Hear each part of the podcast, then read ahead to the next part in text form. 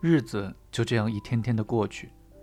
通过和小王子的交谈，渐渐知道了一些关于他所在的小行星的一些事情，以及他的出走，他的旅行。所有这一切都是他平时不注意时流露出来的。就这样，到第三天，我就了解到关于猴面包树的事情。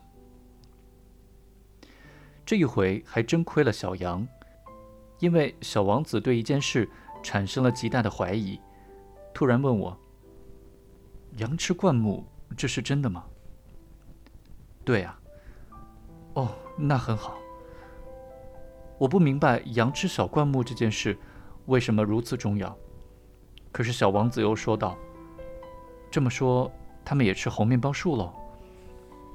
我向小王子解释说：“猴面包树可不是小灌木，而是像教堂那么大的大树。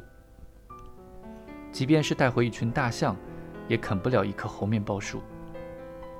一群大象啃猴面包树这种想法，使小王子发笑。”那可得把这些大象一只叠一只的垒起来。但是他又很聪明的继续说：“猴面包树在长大之前，开始也是小小的。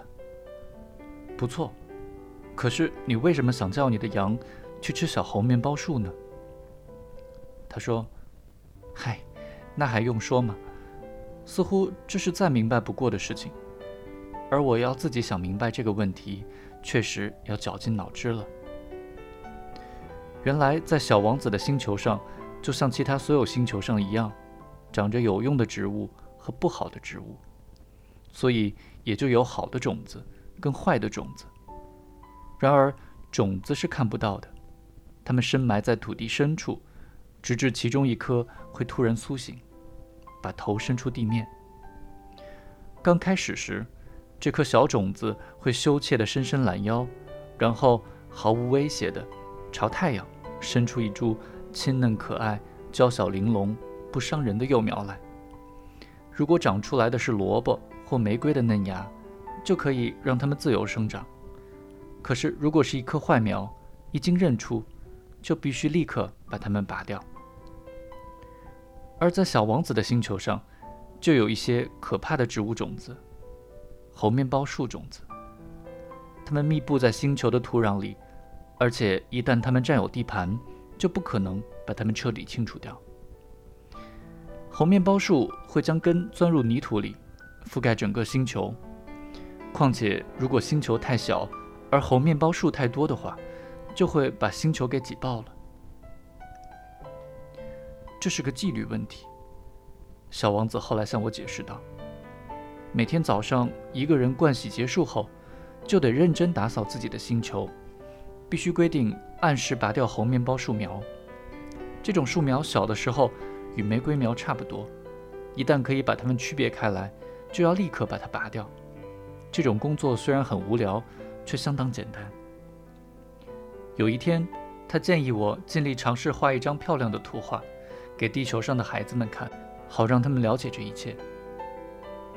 如果有一天他们去旅行的话，可能会有用。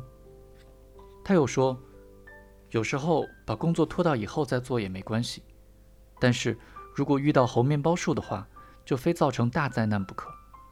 我知道曾经在一个星球上住着一个懒骨头，他疏忽了拔那三株猴面包树苗，结果，于是根据小王子的说明，我把这个星球画了下来。我素来不喜欢装腔作势，摆出一副道学士的面孔训人，但许多人对猴面包树的危害性认识不足。对一个要漫游小行星的人来说，风险却是那么大。因此这一回，我打破了自己不喜欢教训人的惯例，对大家说：“孩子们要当心那些猴面包树呀！”为了向朋友发出警告，让他们提防早已威胁我们的危险。而他们和我一样，面对这样的危险一无所知。我对这幅画下足了功夫，要能使大伙儿对此有所警觉，我费再大的心去做这件事也是值得的。现在你可以了解为什么在这本书里找不出任何一张像猴面包树这样令人印象深刻的画了。别的画我也曾经试图画得好些，却没成功。而当我画猴面包树时，有一种急切的心情在激励着我。